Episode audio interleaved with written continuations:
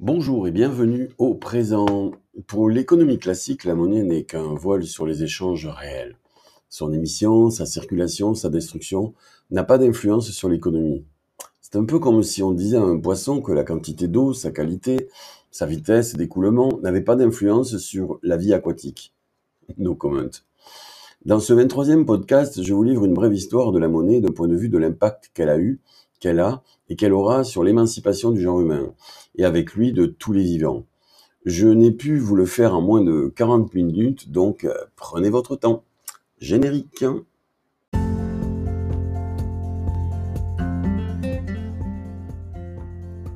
Bonjour et bienvenue au présent. Je m'appelle Frédéric Bosquet, je suis entrepreneur humaniste depuis 30 ans. Mon métier Mettre l'économie au service de la vie. Mon rêve Embrasser de mon vivant le premier bébé humain doté d'un revenu autonome. Je l'imagine expérimenter le chemin de son propre bonheur dans le respect des humains et de la nature. Avec ce revenu en monnaie citoyenne, je le vois voter pour ceux qui préserveront nos communs et étendront nos libertés individuelles. Je te partage ici le quotidien de cette révolution que nous conduisons dans le sud-ouest depuis sept ans.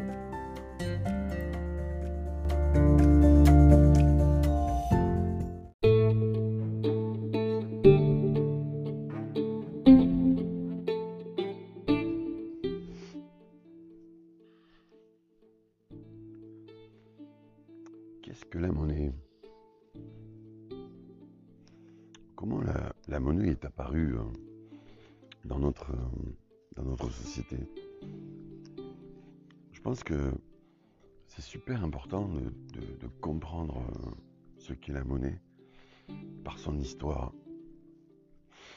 Parce que nous ne sommes pas assez nombreux à comprendre comment elle fonctionne, quelles sont ses règles, et pour ça, je vais, vous raconter une petite histoire euh, que je raconte souvent quand je fais des, interventions. C'est l'histoire des petits poissons. C'est deux petits poissons qui, qui nagent dans l'océan et qui rencontrent un, vieux poisson, un coup de sur ses nageoires.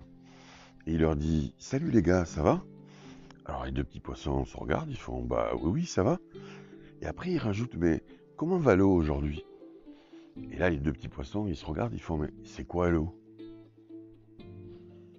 Eh oui, nos petits poissons, ils, vivent de l'eau, ils vivent dans l'eau, mais ils ignorent que l'eau existe. Ils ignorent à quel point cette eau euh, est, importante pour leur vie, en fait.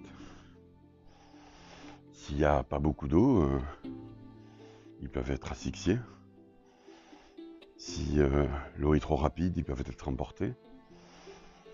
Si l'eau n'est pas renouvelée, elle peut devenir nocive et les tuer. Mais ils ne savent pas ce qu'est l'eau. Eh bien, l'eau est au citoyen. L'eau, pardon, est au poisson. C'est que la monnaie est au citoyen. Et je pense que c'est très, très, très important que vous changiez la façon dont vous voyez la monnaie. Et si vous voulez vraiment changer de vie, pour changer la vie, il est extrêmement important pour vous vous compreniez les mécanismes financiers qui opèrent en permanence sur votre vie, sur vos relations et sur le monde. Le monde étant pris ici comme l'organisation dans laquelle vous vivez euh, au quotidien. Ça peut être euh, votre entreprise, votre association, votre ménage, votre foyer. Mais ça peut être aussi votre quartier, votre ville, votre département, votre région, votre pays, votre continent, la planète. Parce que les règles qui régissent la monnaie impactent tous les êtres humains. Alors en quelques minutes, je vais essayer de vous raconter l'histoire de la, de la monnaie pour que vraiment pour vous, euh, vous ayez une compréhension euh, éclairée. La, monnaie, c'est un objet particulier. Et depuis Aristote, en fait, on lui donne, euh, pour la définir, trois, fonctions. La monnaie, c'est une unité de compte d'abord. Elle nous permet de, de compter ce qui a de la valeur pour nous. Par exemple, euh, euh, trois chaises euh, valent un, huitième de cheval. Vous voyez, elle, va compter 52 œufs. Ça vaut combien 52 œufs? Ça vaut combien 52 œufs en pelle par exemple? Ben, On ne sait pas, peut-être 52 œufs, est-ce que ça fait une pelle? Voilà, donc la, monnaie c'est quelque chose qui permet de compter. De compter ce qui a valeur pour nous. La deuxième fonction, c'est sa fonction d'échange. Elle permet d'échanger des biens et des services les uns contre les autres. Avec cette difficulté de pouvoir à chaque fois euh, mesurer très exactement la valeur d'un bien par rapport à un autre. Comme je vous disais, combien il faut d'œufs pour acheter une maison, par exemple. C'est compliqué. Et enfin, sa troisième fonction, c'est la fonction de réserve. C'est-à-dire euh, la capacité que peut avoir la monnaie à réserver euh, de la valeur dans le temps. Par exemple, si je reprends mon exemple d'œufs et de maison, si je, vais, veux acheter une maison en œufs, bah, peut-être euh, avant même que la maison soit construite, les œufs que j'aurais donnés aux, maçons euh, seront pourris. Donc il faut que je trouve un moyen d'échange avec lui qui permet de réserver cette valeur dans le temps pour ne pas qu'elle se détériore et que je puisse ensuite l'utiliser après. Et donc on voit que si on, mesure, euh, si on regarde ces trois, trois fonctions de la monnaie, eh bien quand ces trois fonctions sont remplies par un même objet, cet objet ça s'appelle de la monnaie. Un objet permet de compter ce qui est de la valeur pour moi, quand un objet peut me permettre d'échanger ce qui est de la valeur pour moi, et quand un objet me permet de réserver de la valeur pour que je puisse l'utiliser dans le temps, bien, j'ai en face de moi de la monnaie. Alors, la monnaie, elle a démarré très très tôt, hein. euh, mais au, au, départ, monnaie et marchandise étaient confondus. C'est-à-dire en fait au, tout départ de, des échanges humains, en fait, euh, si on revient à, l'origine des premiers échanges, on avait, on avait le troc. Alors c'était quoi le troc en fait? C'était euh, c'était euh, généralement c'est ce qu'on faisait dans dans chez les peuples premiers. Ah pardon, oui chez les peuples premiers, mais, mais pas forcément à l'intérieur du village puisque à l'intérieur du village, en fait, on ne troquait pas. ça aurait été une insulte que de troquer euh, dans, un, même village, puisqu'en fait, le troc était réservé aux étrangers. Donc dans le village, ce qu'on faisait souvent, on faisait ce qu'on appelle la tas, c'est-à-dire en gros, euh, les cueilleurs et les chasseurs partaient euh, chasser ou cueillir, ils ramenaient tout ça au centre du village, et, tout le monde piochait dans le tas jusqu'à ce que le tas soit, épuré. Et puis ensuite, euh, lorsqu'on arrivait à un minimum, on repartait chasser.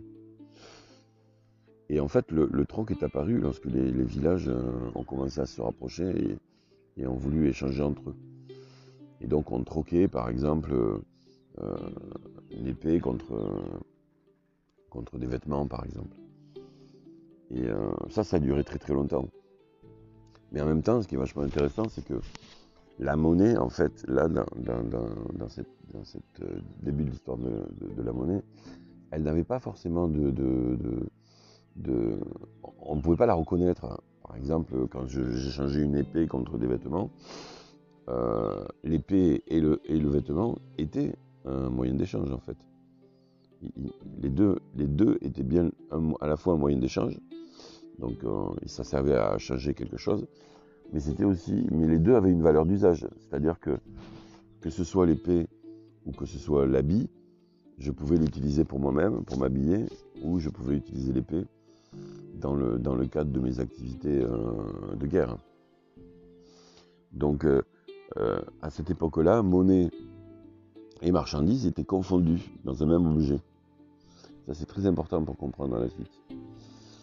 Et puis, au fur et à mesure que les, échanges ont accéléré, on s'est retrouvé avec, euh, avec, euh, avec la distinction de certains objets qui avaient une valeur d'usage, donc on désirait pour les utiliser, Mais certains objets, quand on les avait, ça nous permettait d'avoir plus d'autres objets. Ils avaient une valeur d'échange euh, qui était supérieure à leur, valeur d'usage. Et là, on va retrouver, euh, par exemple, des coquillages, le sel. Pourquoi? Parce que quand une personne avec du sel, elle pouvait échanger facilement du sel avec quasiment n'importe quoi, parce que à cette époque-là, tout le monde avait besoin du sel, par exemple, pour conserver la nourriture. Donc, si vous arriviez avec un sac de sel, eh bien, vous étiez quasiment certain de pouvoir acheter tout et n'importe quoi. Vous aviez certains coquillages aussi, euh, vous aviez des, métaux précieux, euh, des pierres précieuses. Euh, et, ces choses-là, pourquoi elles étaient désirées hein, dans les valeurs d'échange?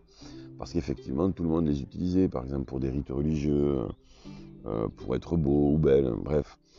On, désirait ces, objets parce qu'on en avait besoin, ils avaient une forte valeur d'usage. Et comme ils avaient une forte valeur d'usage, tout le monde euh, pouvait les échanger rapidement contre n'importe quoi, puisqu'on savait ensuite qu'on pourrait les échanger contre n'importe quoi. Donc cette, euh, histoire de, du troc euh, a continué à peu près jusqu'à moins 500, moins 600 avant Jésus-Christ. Et, et, là, il s'est passé quelque chose d'important, c'est que les échanges augmentant, les, les comment dirais-je, les marchandises qui ont été de plus en plus utilisées ont été les métaux précieux et en particulier euh, l'or. Pourquoi l'or a, gagné le combat de, la, monnaie? C'est tout simplement parce que justement à travers ces trois fonctions, il était le plus, euh, capable de les représenter. D'abord, euh, il permettait d'être une unité de compte. et pourquoi? Parce qu'en fait, on pouvait facilement découper l'or l'or était très facilement euh, euh, divisable en parties. Et, donc on pouvait avoir des petits morceaux d'or qui permettaient de mesurer tout et n'importe quoi. Mais aussi, c'était, euh, il a gagné parce qu'il avait une très forte valeur d'échange, puisque l'or était utilisé pour tout, les, objets religieux, les bijoux, bref, c'était vraiment quelque chose que beaucoup de personnes désiraient. Et en fait, il avait aussi cette fonction de réserve, c'est-à-dire que l'or était quasiment euh, indestructible. Et donc, quand on avait de l'or, on pouvait le garder sur, sur des, dizaines d'années, bien sûr des centaines d'années, des, milliers d'années, on peut dire. Donc, c'est dans cette, dans cette, dans cette, dans cette étape de développement de l'humanité, euh, l'or a été vraiment euh, une, a été le roi en quelque sorte le premier roi de la monnaie. Et quand les, échanges ont continué à se développer, puisqu'en fait euh, l'or est devenu un intermédiaire entre les, différents euh, échanges, voilà, plutôt que d'échanger euh, des pelles contre des œufs ou des œufs contre des maisons, eh bien on, transformait sa pelle ou, sa maison en or et ensuite avec cet or on pouvait acheter plein, plein de choses. alors bien sûr il existait d'autres formes de monnaie moins précieuses, mais l'or était vraiment celle qui était le plus désirée. Et puis, euh, l'humanité évoluant, euh, les, techniques aussi euh, métallurgiques avançant, des petits malins se sont amusés à, fondre de l'or et à le mélanger avec des métaux moins précieux, de telle façon à avoir plus de moyens d'échange en circulation. Et, ça, ça, ça, ça, crée des, problèmes. Vous avez tous vu ces films où où les, gens qui veulent échanger de l'or euh, les testent avec leurs dents pour savoir si c'est du, vrai or. Et donc en, 600, en, 600 euh, avant Jésus-Christ, euh, un roi en, Lydie a eu l'idée en fait de frapper, en, tout cas c'est les premiers exemples qu'on a retrouvés, a, eu l'idée de frapper un, symbole sur des morceaux d'or et euh, ce symbole garantissait la, valeur, euh, la valeur en or de, la pièce. Et ça, ça, a vraiment tout changé puisqu'on est passé d'une monnaie marchandise à une, monnaie fiduciaire. Ça veut dire quoi? Ça veut dire que le, symbole qui était, tapé, qui était frappé sur la monnaie, euh, donnait sa valeur. Alors bien sûr, il y avait toujours le support encore marchandise de l'or, mais on commence à détacher la valeur de la monnaie de sa nature de marchandise. Et ça, c'est très très important par rapport à ce qui va se passer dans les années qui vont suivre. C'est qu'effectivement, euh, le, le, le, le, symbole va prendre de plus en plus de valeur par rapport à la marchandise qui sert de support euh, à la monnaie. Donc, moins 600, première frappe des pièces. Et bien entendu, ce, ce, roi que vous connaissez tous, hein, enfin vous en avez tous entendu parler, il s'appelle Crésus. Hein, vous vous souvenez de cette idée, hein, riche comme Crésus?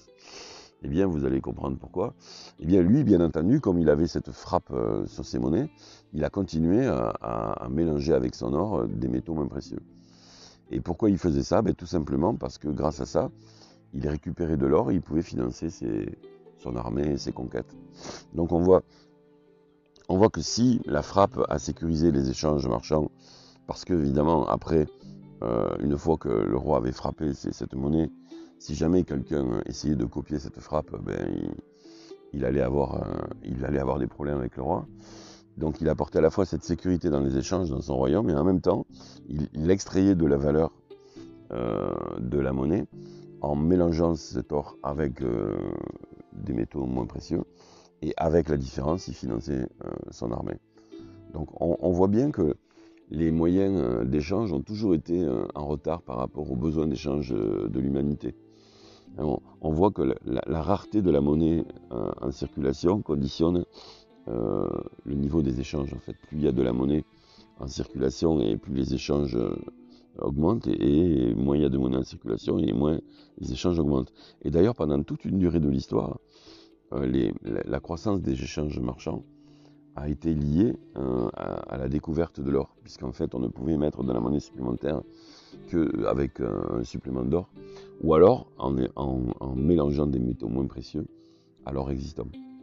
Donc la frappe, ça a été un moment extrêmement important dans, l'histoire des, hommes. Et elle a duré, euh, très très très longtemps.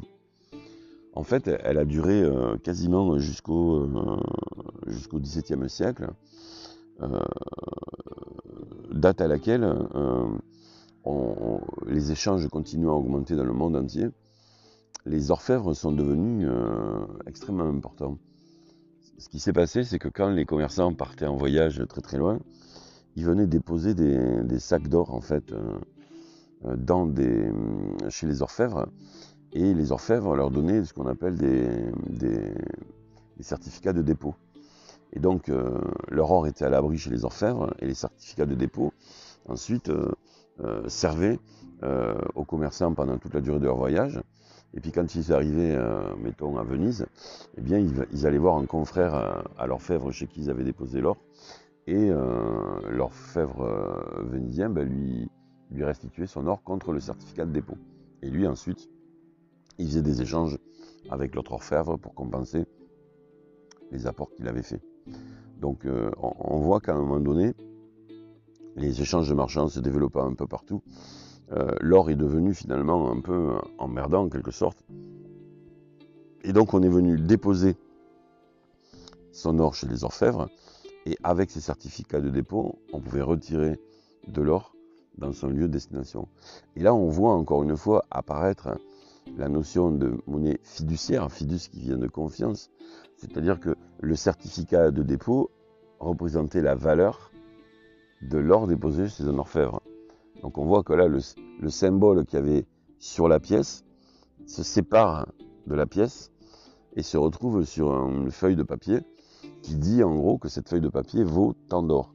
Et là, on voit que c'est la première séparation de la valeur marchandise d'une monnaie et de sa valeur d'échange qui est représentée par un papier, un certificat de dépôt. Et, euh, au fur et à mesure que toujours les échanges augmentent, les orfèvres se rendent compte en fait qu'ils ont des stocks d'or euh, de, plus en plus importants parce que les gens ne ramènent pas les certificats de dépôt. En fait, les gens commencent à se servir des certificats de dépôt comme un moyen d'échange. En fait, ils s'échangent des certificats de dépôt entre eux. Et, euh, c'est le début du commencement de la monnaie papier. Puisque finalement, les gens s'échangeant euh, ces, papiers contre des, marchandises, ces papiers deviennent à leur tour de la monnaie ils ont une unité de compte. Chaque euh, certificat de dépôt a une valeur. Et donc on peut échanger plusieurs certificats de dépôt contre une marchandise par exemple plus chère. C'est euh, un moyen d'échange et les gens désirent des certificats de dépôt parce qu'ils savent qu'avec ces certificats de dépôt, ils peuvent acheter d'autres choses sur le marché. Et puis euh, enfin, ils, ils, ont la capacité euh, de conserver ces feuilles de papier très longtemps et donc la valeur en quelque sorte qu'ils ont peut être conservée dans le temps. Et donc, euh, ces certificats de dépôt vont de plus en plus se répandre et de plus en plus euh, servir de moyen d'échange euh, au, commerce, au commerce international. Les orfèvres, eux, se retrouvent avec des stocks d'or et ils trouvent que c'est bien dommage que ces stocks d'or se, trouvent là. D'autant plus que les échanges continuant, l'industrie commence à apparaître, c'est-à-dire l'industrie, c'est vraiment cette étape dans laquelle la richesse n'est plus dans le passé, mais elle est dans le futur. C'est-à-dire avant, pour devenir riche, il, fallait, augmenter, par exemple, la surface de sa terre, augmenter son cheptel, euh, mais la richesse était déjà là, il fallait juste la démultiplier en quelque sorte, la faire grandir. Mais euh, à l'époque, à partir du, du 16e, 17e siècle, euh, les, produits deviennent manufacturés.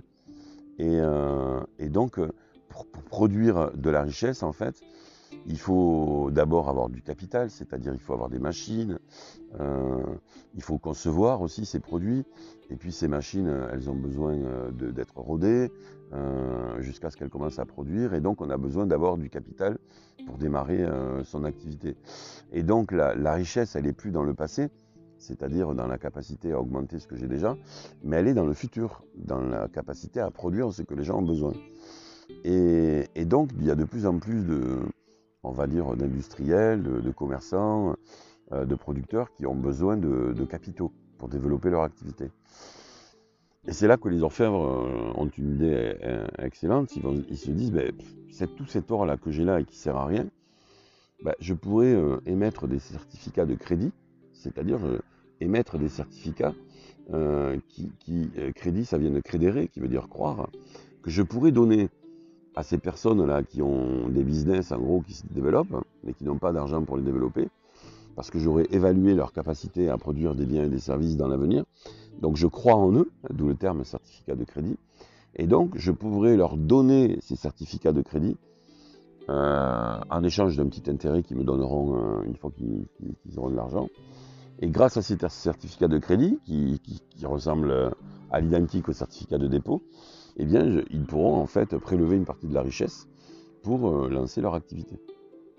Et bien sûr, ces certificats de, crédit sont garantis sur l'or euh, que, les orfèvres ont en stock.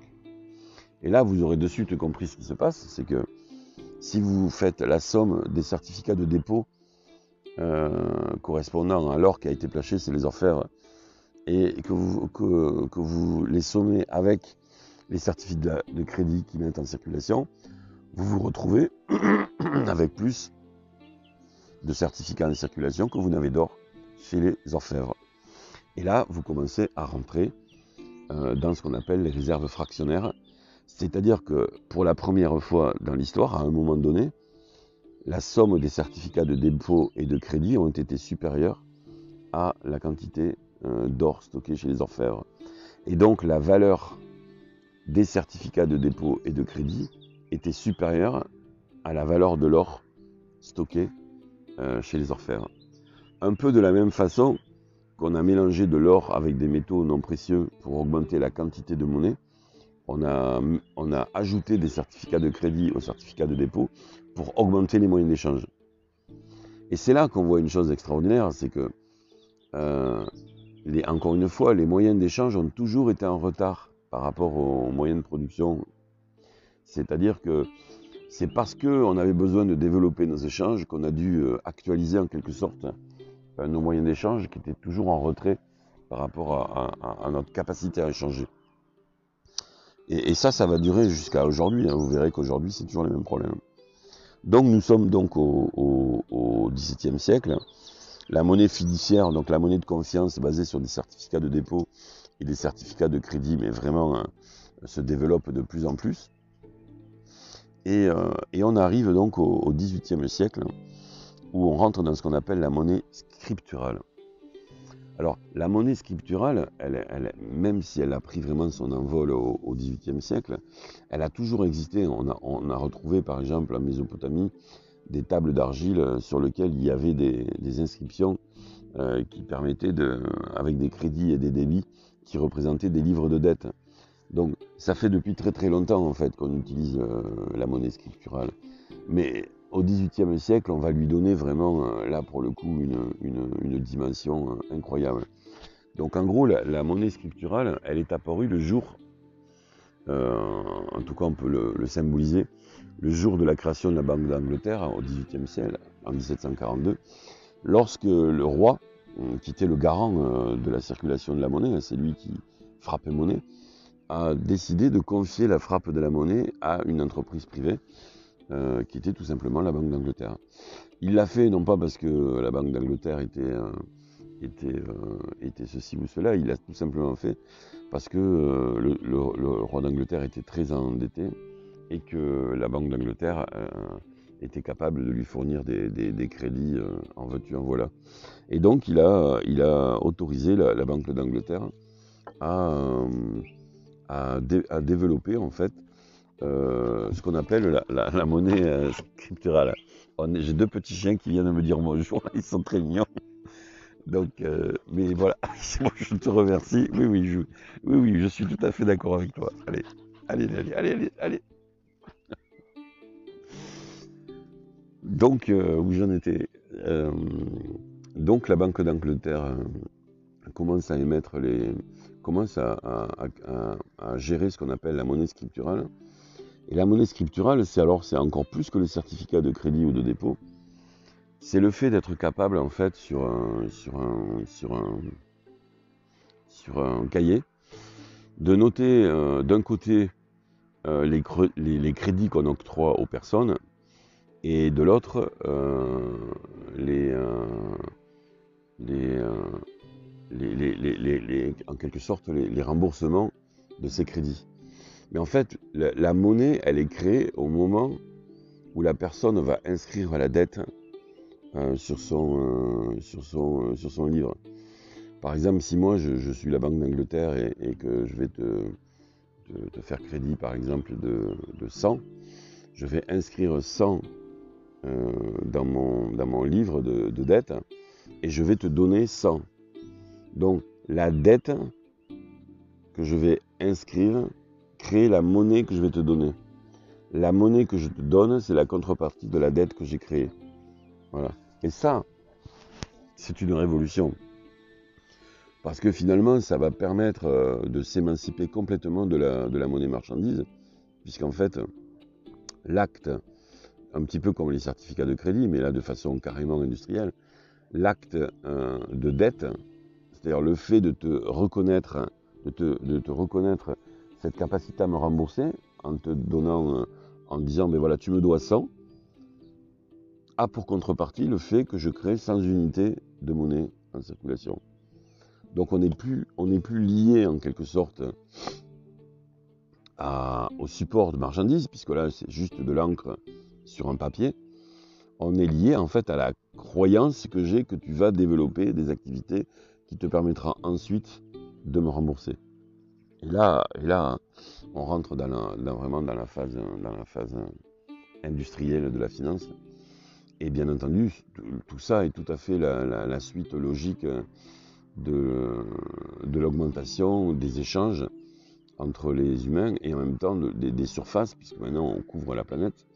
Et donc on a besoin d'échanger sur toute la planète avec des outils euh, qui nous permettent d'être confiants euh, dans les moyens d'échange qu'on utilise. Donc les, banques vont jouer ce rôle euh, pendant des années et des années et être rémunérées pour ça. Être d'ailleurs bien rémunérées pour ça. Alors on, arrive maintenant à, notre époque. Bah, ces livres de compte en fait des banques vont être informatisés. et ce n'est plus des inscriptions à l'encre sur des cahiers, mais ça va être des bits euh, numériques euh, qui vont être, euh, qui vont être mis en place. avec une étape extrêmement importante qui a eu lieu dans les années 70, Jusqu'à présent, l'émission de la monnaie, malgré tout, de, la monnaie, de la vraie monnaie, avec des, coupons billets, puisqu'en fait les coupons billets ne sont ni plus ni moins que les certificats de, dépôt et de crédit qu'on a réduits et qu'on a normalisés. et donc ces, coupons billets qui émettaient toutes les banques centrales du monde euh, euh, en particulier euh, aux États-Unis avec le dollar contre garantie par de l'or en dépôt. et donc il y avait toujours quand même une réserve fractionnaire, c'est-à-dire qu'on quand on faisait crédit à quelqu'un, en fait, on le faisait en contrepartie quand même d'un minimum de garantie qu'on avait en stock, parce que sinon ça, ça, ça, ça aurait pu devenir euh, tout n'importe quoi. Mais le stock d'or euh, a baissé, baissé, baissé, baissé. Les échanges ont monté, monté, monté, monté. Et donc à un moment donné, il y avait quasiment plus de lien entre euh, les, crédits en circulation et, et, l'or qui était en dépôt auprès des banques. Jusqu'à quel point que d'ailleurs dans les années 70, donc, euh, les États-Unis euh, ont rompu euh, la garantie or, c'est-à-dire que le dollar n'était plus convertible en or. Jusqu'à dans les années 70, il était convertible en or. Mais les États-Unis augmentant de façon exponentielle la quantité de monnaie en circulation, bah, les pays ont commencé à vouloir avoir une garantie plus importante. Euh, et, en particulier, d'ailleurs, De Gaulle a joué un rôle très important dans cette, euh, euh, étape-là. Et, donc, les, pays disaient aux, États-Unis Mais c'est pas, pas possible, vous pouvez pas continuer à, produire autant de billets alors que vos réserves d'or diminuent en permanence. Et ce à quoi avait répondu, je crois que c'était Nixon, il avait dit Mais c'est notre monnaie et c'est votre problème. Voilà. Et donc, c'est à ce moment-là que de Gaulle et un certain nombre de chefs d'État ont dit, puisque c'est comme ça, nous, on va demander la, convertibilité de, nos dollars en or. Et, bien sûr, ça a commencé à faire très peur aux États-Unis. Et là, ce qu'ils ont fait, ils ont décidé donc de, de rompre la convertibilité en or. Et là, toutes les monnaies se sont mises à flotter les unes par rapport aux autres, puisque toutes les monnaies jusqu'à présent, depuis les accords de Bretton Woods, euh, après la guerre, toutes les monnaies mondiales, en fait, étaient arrimées au dollar, en fait tout était convertible au dollar. Le dollar étant une sorte d'unité de, compte, euh, puisque lui-même était, était arrimé à l'or, euh, bah, toutes les monnaies en fait étaient arrimées au dollar.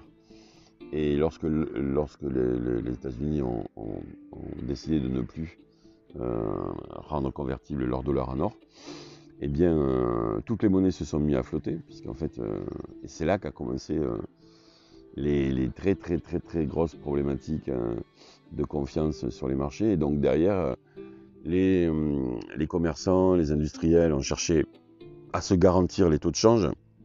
Parce que vous comprenez que quand vous avez, euh, quand vous vendez pour 100 euh, millions ou 1 milliard dans un pays et que vous le vendez en unité de dollars par exemple par rapport à l'unité du pays, vous imaginez s'il y a des fluctuations de valeur entre les monnaies des deux pays, vous pouvez perdre beaucoup d'argent. Mais donc, les, euh, les, commerçants, les industriels se sont garantis en, prenant des assurances pour se garantir du prix euh, des monnaies les unes par rapport aux autres. Et c'est l'invention de la dérivée.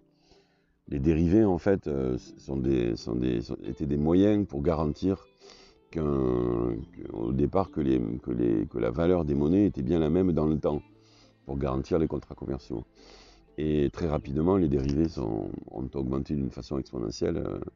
Euh, et, d'ailleurs, aujourd'hui, c'est un de nos mâles, un des mâles des marchés financiers parce qu'on euh, s'assure sur n'importe quel prix aujourd'hui. Et plus forcément pour, euh, pour s'assurer de la stabilité d'un prix, mais plutôt pour jouer sur la différence de valeur. Et c'est ce qui fait aujourd'hui que 98% de nos transactions se font sur les marchés financiers et 2% dans l'économie réelle. Parce qu'effectivement, on se sert maintenant de ces différences de valeur pour faire de l'argent dessus et spéculer dessus. Donc c'est vraiment euh, terrifiant. Mais pour revenir à notre monnaie, qui aujourd'hui est devenue totalement euh, immatérielle, hein, puisque ce sont des bits euh, sur des ordinateurs, il n'y a plus aucun lien entre la monnaie et son support marchandise. Donc on a vraiment la valeur d'un bit électronique sur, sur une mémoire d'ordinateur, ça vaut rien du tout. Hein.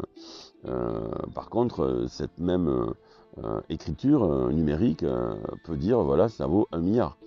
Donc on n'a plus aucun lien entre le support de la monnaie, donc le support marchandise de la monnaie, Hein, si vous prenez par exemple un papier, un billet de, 5, de 500 euros, la valeur du, papier ne vaut pas les 500 euros. Donc ça veut bien dire que là, vous avez confiance. C'est bien une monnaie de confiance. Bah, c'est pareil, quand vous regardez votre, solde de compte sur votre écran d'ordinateur, hein, les petits bits euh, lumineux là, qui vous disent que vous avez 1000 euros ou 10 000 euros, euh, essayez de les manger, vous allez voir, ça n'a rien à voir. Vous ne pouvez pas les manger. Donc on voit bien qu'aujourd'hui, dans nos sociétés modernes, on a complètement séparé la valeur marchandise euh, donc euh, de, la monnaie de sa valeur d'échange. Donc la valeur d'usage n'est plus associée à la valeur d'échange. Elles sont séparées. Et, ça, c'est très très important à comprendre. Et c'est pour ça que je vous ai fait cette brève histoire de, la monnaie. C'est pour vous montrer qu'aujourd'hui, la monnaie n'a plus aucune valeur euh, d'usage. Quoique, on va reparler tout à l'heure. La monnaie n'a plus de valeur d'usage en ce sens qu'on ne peut pas l'utiliser euh, pour soi-même. À part pour euh, peut-être mettre sous une table pour pas qu'elle soit bancale.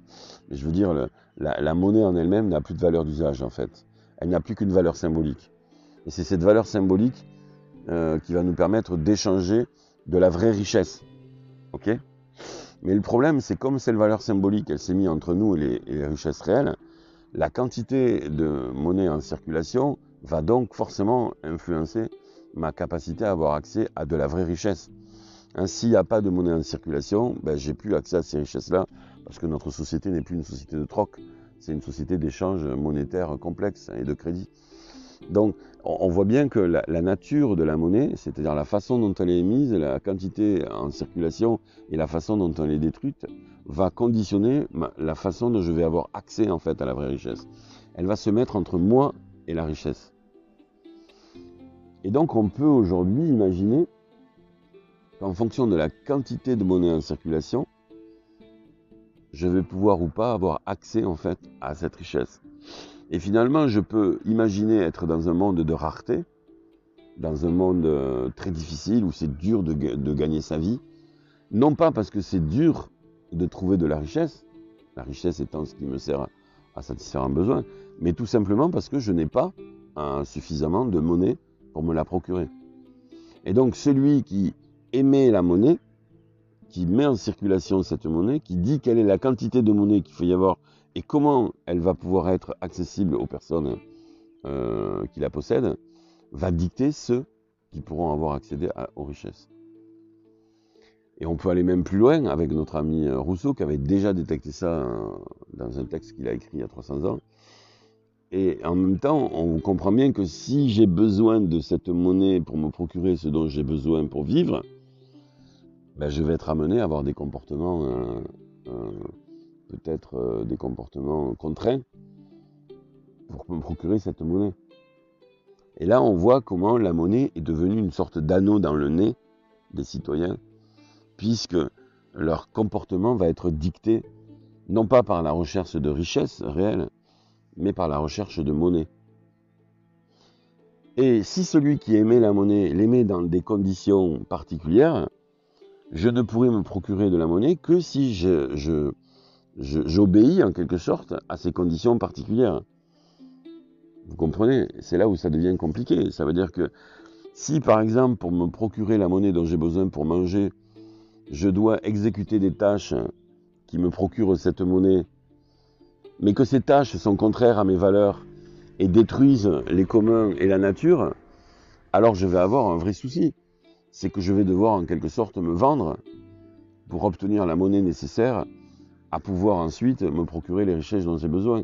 Et là, on voit qu'une énorme contradiction peut apparaître dans la vie humaine, puisqu'en fait, je vais devoir me vendre en quelque sorte pour faire des tâches euh, pour lesquelles je suis obligé de travailler, alors que ces tâches-là sont contraires à mes propres valeurs, mais que je suis obligé de les faire parce que celui qui émet la monnaie en premier exige que l'on fasse ces tâches-là. Donc vous voyez que si vous voulez changer de vie pour changer de la vie, il va falloir à un moment donné que vous trouviez un moyen par lequel vous allez vous procurer soit des richesses, soit de la monnaie nécessaire à, vous procurer cette richesse, mais dans des conditions qui respectent les humains et la nature si vous avez ces valeurs et qui vous permet de rester aligné. Et ça, ça va complexifier fortement votre transition. C'est pour ça que dans ces podcasts, je parle à la fois des transitions personnelles, sociales, économiques, mais aussi financières et écologiques. Parce que si vous ne travaillez pas sur la façon dont vous vous procurez cette monnaie, si vous ne travaillez pas sur la façon dont cette monnaie est créée, si vous ne travaillez pas sur les conditions qu'on vous impose pour vous procurer cette monnaie, alors à aucun moment vous pourrez vous émanciper euh, de, cette, euh, de, cette, euh, de, cette, recherche de monnaie qui, qui, va vous aliéner et vous contraindre en permanence à, à faire ce que peut-être vous ne souhaitez pas faire, tout simplement parce que vous aurez besoin de vous procurer cette monnaie. Donc on voit bien que la monnaie est, vraiment un, objet politique, un objet qu'on doit réintégrer dans notre conscience politique. Euh, parce que si on ne réintègre pas la monnaie euh, dans la conscience politique, en fait, il nous manquera euh, très certainement un certain nombre d'éléments pour, pour, pour nous libérer. Voilà, alors le podcast c'était un petit peu long, je m'en excuse, euh, mais je ne sais pas comment faire ça en moins de 40 minutes. Alors peut-être vous pourrez le faire en, plusieurs fois, l'écouter en plusieurs fois si vous le souhaitez. Bah, j'espère que ça vous a éclairé et je vous dis à tout bientôt. Ciao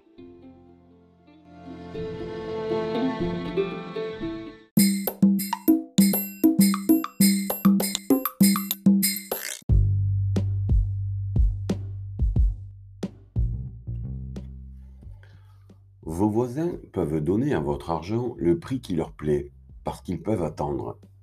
Mais le pain qui nous est nécessaire a pour nous un prix dont nous ne saurions disputer, et dans toute espèce de commerce, c'est toujours le moins pressé qui fait la loi à l'autre. Le négoce de l'un étant libre et celui de l'autre forcé, le premier fera toujours la loi au second. Rapport qui, rompant l'équilibre, ne peut faire un état solide et permanent. Jean-Jacques Rousseau. Des questions Laissez-moi vos messages dans la boîte vocale de l'émission. Abonnez-vous sur www.frédéricbosque.com à ma lettre d'info et tous les matins à 7h, recevez le lien vers mon podcast et de petites surprises bien pratiques liées à l'émission du jour. Si vous voulez des nouvelles de notre expérimentation, visitez le site de notre association sur www Tera, T-E-R-A, Allez, à tout bientôt.